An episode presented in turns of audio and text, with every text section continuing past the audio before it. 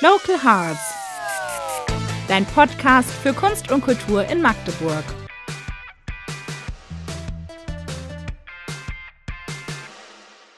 Hallo, willkommen zurück zu Local Hearts. Hier ist Elisa und neben mir sitzen vier Siebtel Boys von Hip-Hop-Crew Hopfen Styles, welche seit 2018 gemeinsam Musik machen. Vielen Dank, dass ihr heute Zeit habt und wollt ihr euch noch mal kurz vorstellen und sagen, wer ihr seid? Ja, äh, ich bin der Kaiko. Ich bin Rolle. Ich bin RG. Ich bin der Ulrich. Wer konnte denn heute nicht dabei sein? Einmal der Poncho und der Marvin oder der Schulik und einmal der Dr. J. Schubidubi. Der Schubidubi. Schubidubi.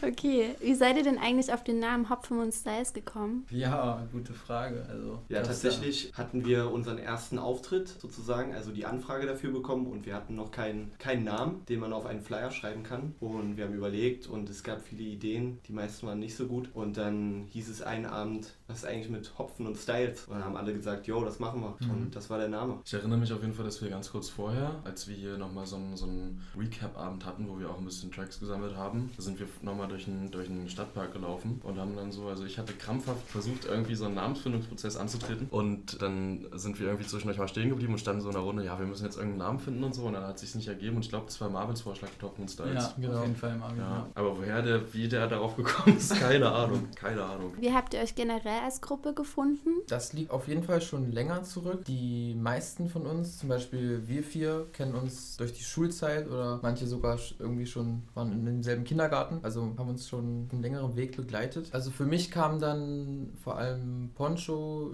Julius und Marvin nach der Schulzeit dazu. Also entweder während der Schulzeit oder danach. Und da hattet ihr euch einfach gedacht, ihr mögt alle Musik, ihr habt Interesse dran und ihr startet jetzt was gemeinsam oder wie ist es entstanden? Also wir sind irgendwie da alle zusammen so reingewachsen irgendwie, hatte ich so immer das Gefühl. Also jeder so seinen Teil mit reingebracht und irgendwie war es dann schon sehr nah, also es lag alles sehr nah beieinander, was wir irgendwie gemocht haben und auch so, ja, unter uns, so wir haben uns alle sehr gut verstanden, so auf Anhieb. Also es war genau, es war quasi, der Freundeskreis war schon da und für sich hat jeder oder zusammen wurde dann so entdeckt zu rappen oder was zu schreiben oder dieselbe Musik zu hören auch. Ja, wir sind ja auch alle Teil der relativ frischen Hallenbande. Und ich glaube, das Hallen ist da auch nicht zu vernachlässigen, irgendwie als Ort zu nennen, wo wir uns gefunden haben, weil da irgendwie nochmal ein bisschen gerappt wurde. Und ich erinnere mich auf jeden Fall auch, also ich habe in der Zeit relativ viel mit Rolle abgehangen und der war ja gerade aus Neuseeland wieder da. Und dann hatten die anderen irgendwie schon länger so bei Open Mic Sessions oder so mal zusammen gerappt. Und ich bin dann relativ spät tatsächlich dazu geglitscht, als sich das alles schon gefunden hatte und dieser Auftritt anstand. Ja, ich glaube, das, das war tatsächlich ein sehr organischer Prozess, aber das Hallen ist da nicht zu vernachlässigen. Auch Das als Grund zu Hallenhausen, nennen.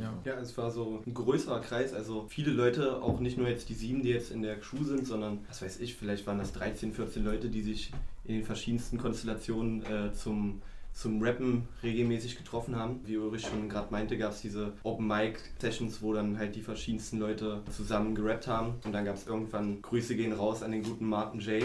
Eine, äh, eine, eine Auftrittsanfrage von Martin J. Und dann hieß es, okay, wer hat da Bock drauf, einen Gut richtigen Mensch. Auftritt zu machen? Und das waren dann sie, die sieben Leute. Und wie würdet ihr euren Stil beschreiben? Locker und leicht.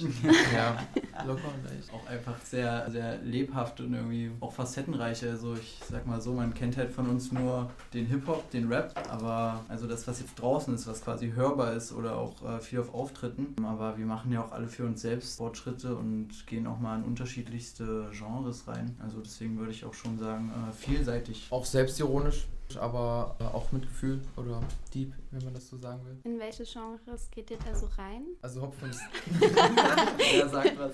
Ja, ich, also das ist nochmal zu dem, zu dem Genre-Aspekt generell anzusprechen so. Ich habe halt sehr jungen Jahren, ich glaube ich produziere fast seit neun Jahren, habe Ewigkeiten nur Haus gemacht, dann Techno angefangen zu produzieren, habe Techno-Lifestyles gespielt so und das Rappen war immer irgendwie mehr so ein, mehr so ein Nebending und aufgrund dessen, dass ich auch aus einer ganz anderen Richtung komme, halte ich mich da auf jeden Fall gar nicht bei irgendwas auf, deswegen ist es bei mir zum Beispiel, also ich habe jetzt auch so Indie-Songs auf meinem letzten Album gehabt oder die auch in der Pipeline stecken, auch immer noch House-Releases und sowas. Und das ist halt still, glaube ich, für alle auch irgendwie immer noch Hopfen und Styles, so zum Beispiel, also wir haben da zumindest letztes drüber geredet so und das assoziieren Leute dann mit mir, die jetzt in der Runde stecken und dadurch ist es auch irgendwie ein, ein Output, der aus der Gruppe kommt.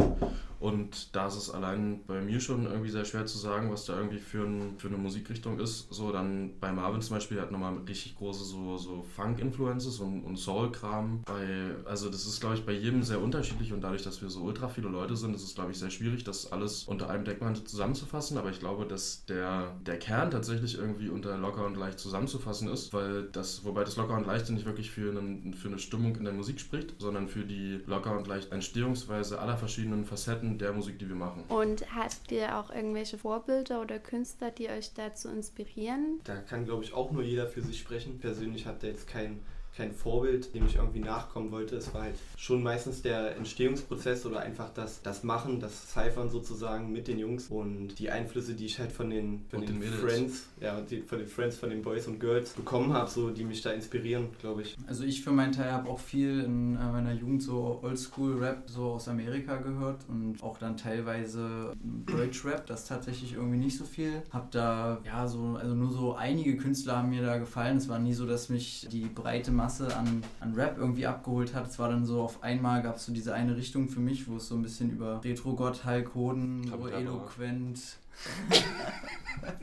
so die, die Sichtexot-Leute ähm, irgendwie Richtung Rap bewegt haben und dann ist es auch schwierig, so das eine Vorbild zu picken, aber was ich bisher immer ziemlich auch gefeiert habe, war äh, der gute Lord Folter so, der hat mich schon durch einige Krisen auch durchgeholt so, das war schon irgendwie verrückt, was Musik da auch bewirken kann, wenn da interessanter oder so ein, äh, ein Kopf dahinter steckt, der schöne Wort, Worte aneinander fasst und tolle Musik macht, das ist echt cool, also das ja. ist bei mir. Also bei mir hat sich das, war es gar nicht so international so mein, mein Zeug, was ich gehört habe.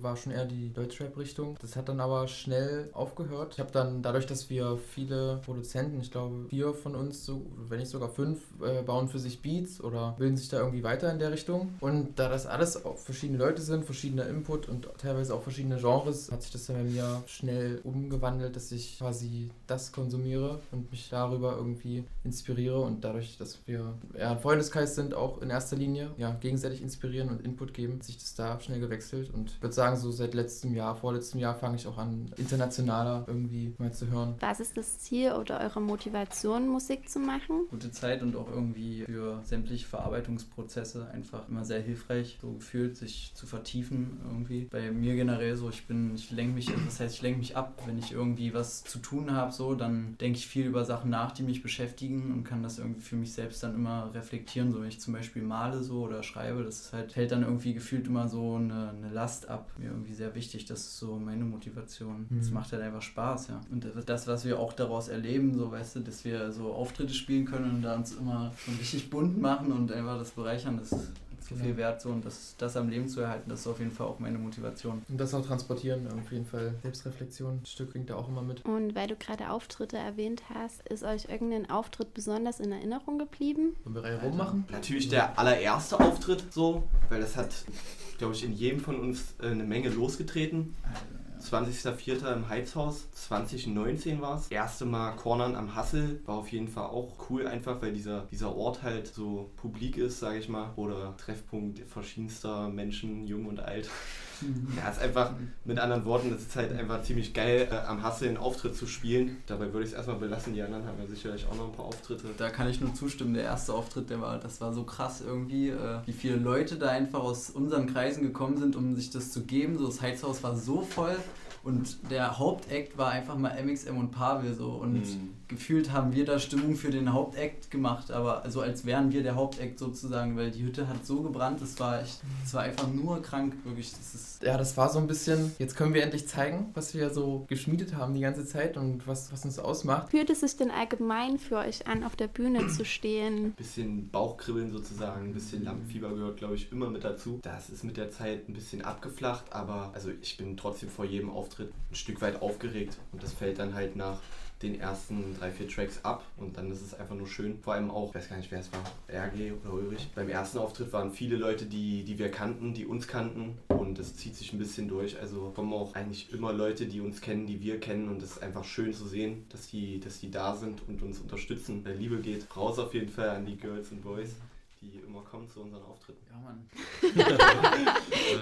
also ich finde, das ist jedes Mal ein mega überwältigendes Gefühl, weil natürlich rackert man sich auch irgendwie hinter den Kulissen manchmal ein bisschen den Arsch ab so und das macht man aber irgendwie auch, oder ich zumindest für mich selbst so, also ich finde es mega, also es gibt mir einfach sehr viel so Musik zu machen und auch fertige, fertige Dinge von mir zu haben, weil ich generell lange Zeit Probleme damit hatte, Dinge fertig zu machen oder mich von Dingen zu trennen, so künstlerischerseits. Und das bringt auf jeden Fall die Bühne für mich mit sich, was jetzt vielleicht abseits der Bühne passiert, aber so diesen, diesen Drill, Dinge rauszubringen, weil es anscheinend gut genug ist, wenn sich Leute finden, die uns da angucken wollen. Das hat mir auf jeden Fall dann, um es auf ein Wort runterzubrechen, auch ein Stück weit Selbstvertrauen bezüglich der Musik gegeben. Auf der Bühne selbst fühle ich mich tatsächlich manchmal noch ein ganz bisschen fehl am Platz. So, gerade wenn das so richtig fette Menschenmengen sind, die wir teilweise schon gespielt haben, irgendwie für mein eigenes Empfinden. Aber irgendwie ist auch jedes, jedes Mal vor allem eine größere Location oder auch so, wenn man irgendwie von sich neue Dinger spielt, die dann mega gut ankommen, schon irgendwie immer somehow ein bisschen wie ein erster Kuss. Für mich auf jeden Fall. Also es ist wirklich, es, ist, es kribbelt in einer sehr, sehr, sehr ähnlichen. Gegend, was auch perfide zu sagen ist, weil ich das damit natürlich nicht auf eine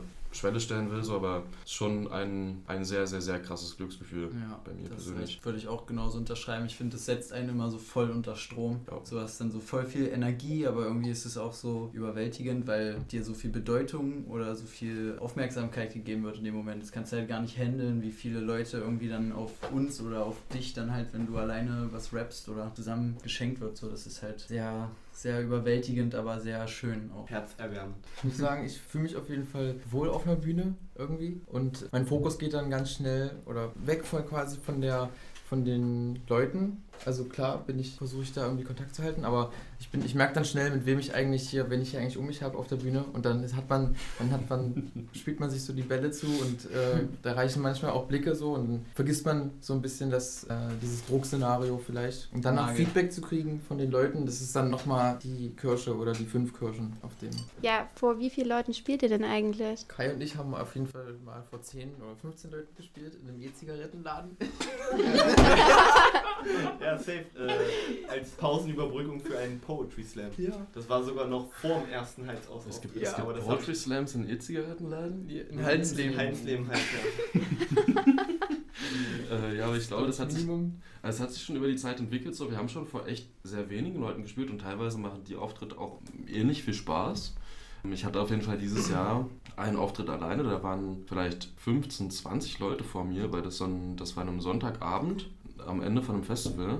Und das war auf jeden Fall auch mega low, weil das war zum Beispiel eine mega warme Atmosphäre, weil ich sehr, also ich habe halt auch Sonntagabend-Tracks gespielt und nicht so unbedingt die Dinger, die richtig krass abgehen und ich habe die Tracks dann selten so eine Wertschätzung empfunden. Aber auf der anderen Seite, also beim, beim Represent, also bei dem meiner Hochschule so, das waren schon, wenn man das irgendwie so zusammenrechnet, was da vor uns stand, das waren schon bestimmt 400, 500 Leute so. Das war schon richtig üppig, aber Basti vom Soul Tunes, Grüße gehen raus, letztens zu mir meinte so, das war halt deswegen was Besonderes, weil da auch viele Leute waren, die halt nicht wegen uns waren, sondern weil das irgendwie so der, der Gipfel einer ersten Woche waren und deswegen war die Crowd halt nicht so aktiv wie bei anderen Auftritten. Aber ich glaube, das war das Fetteste, was wir hatten und ansonsten schon dieses Jahr viel, so 100, 200 Leute.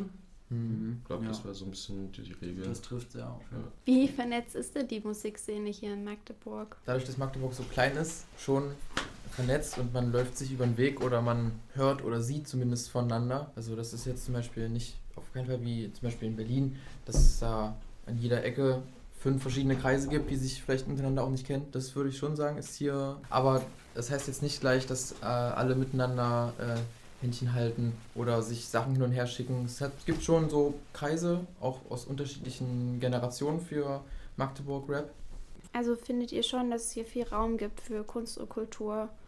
Ist es halt das, was man daraus macht? Oder wie nehmt ihr das wahr in Magdeburg? Gefühlt musst du die, die Ecken oder die Menschen schon kennen. Also so, ich glaube, aus dem Nichts da äh, reinzufinden, einen Zugang zu finden, ist, glaube ich, erstmal ein bisschen schwer. So, ich denke, dass wir da alle ziemlich viel Glück hatten, dass wir halt, bevor wir überhaupt Musik gemacht haben, auch schon irgendwie viele Menschen kannten, die halt in so diese Richtung gehen, kulturschaffend, musikmachend, wie auch immer. Und da hatten wir, sag ich mal, einen ziemlich schnellen Zugang einfach dadurch. Äh, ja, aber ich weiß nicht, wie es für Menschen ist, die, die neu in die Stadt kommen und äh, sich irgendwie einen Namen machen wollen. Glaube ich, schwierig, da erstmal Aufmerksamkeit zu kriegen. Aber ich denke, über, über ein, zwei Wege, über ein, zwei Freundschaften, Connections, ist das, muss halt die richtigen Leute treffen. Und das ist halt irgendwie. Ein bisschen. Ja, das, das, richtige, das richtige Quäntchen Glück gehört doch irgendwie in allen Bereichen des Lebens dazu. Da wären wir schon bei der letzten Frage. Was wünscht ihr euch oder erhofft ihr euch vielleicht von Magdeburg oder von der Kulturszene, was sich da vielleicht noch verändern sollte für die Zukunft? Würde mich freuen, wenn es mehr Plätze gibt zum Skateboardfahren.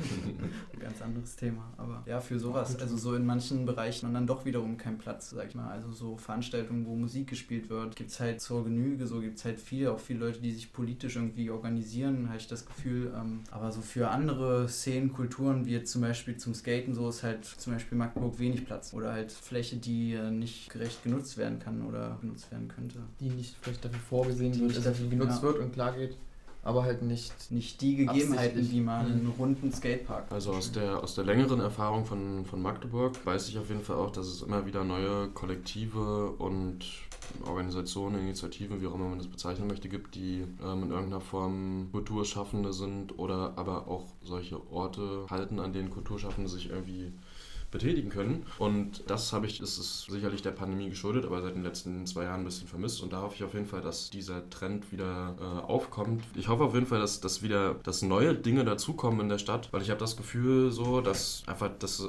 irgendwie seit zwei Jahren ein bisschen eingeschlafen ist. Es passieren zwar Dinge, aber es passieren keine neuen Sachen mehr. Und wenn keine neuen Sachen passieren, verändert sich auch die, die Kulturdemografie quasi einer Stadt mit der Zeit und die äh, ganzen Leute, die jetzt Kulturschaffende sind, werden Dinosaurier und die können es auch nicht ihr ganzes Leben lang machen so. Und da wäre es cool, wenn dann wieder junge Leute kommen, die irgendwie neuen frischen Wind reinbringen. dass neue Sachen entstehen, aber auch alte Sachen neuen Wind bekommen. So. Dass die Orte, die es gibt, halt bestehen bleiben können. Oder Mhm. Ja, das Ja, dass das die, ist dass auch die das- Kraft, das die, Ding. dass Das die ist Kraft das halt da ist, diese Orte am Leben zu So, halten. So die Basis irgendwie bestehen bleibt und dann noch dazu irgendwas Neues. Das wäre optimal.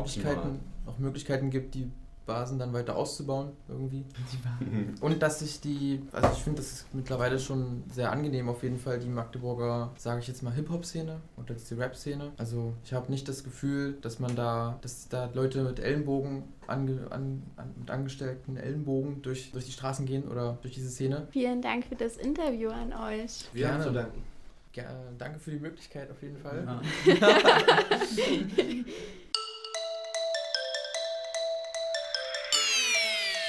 Local Hearts. Dieser Podcast entsteht im Rahmen eines Projekts an der Hochschule Magdeburg-Stendal. Verantwortlich sind Elisa Rasmus, Saskia Lohöfer, Veronika Reinhold und Morvenna Lehmann.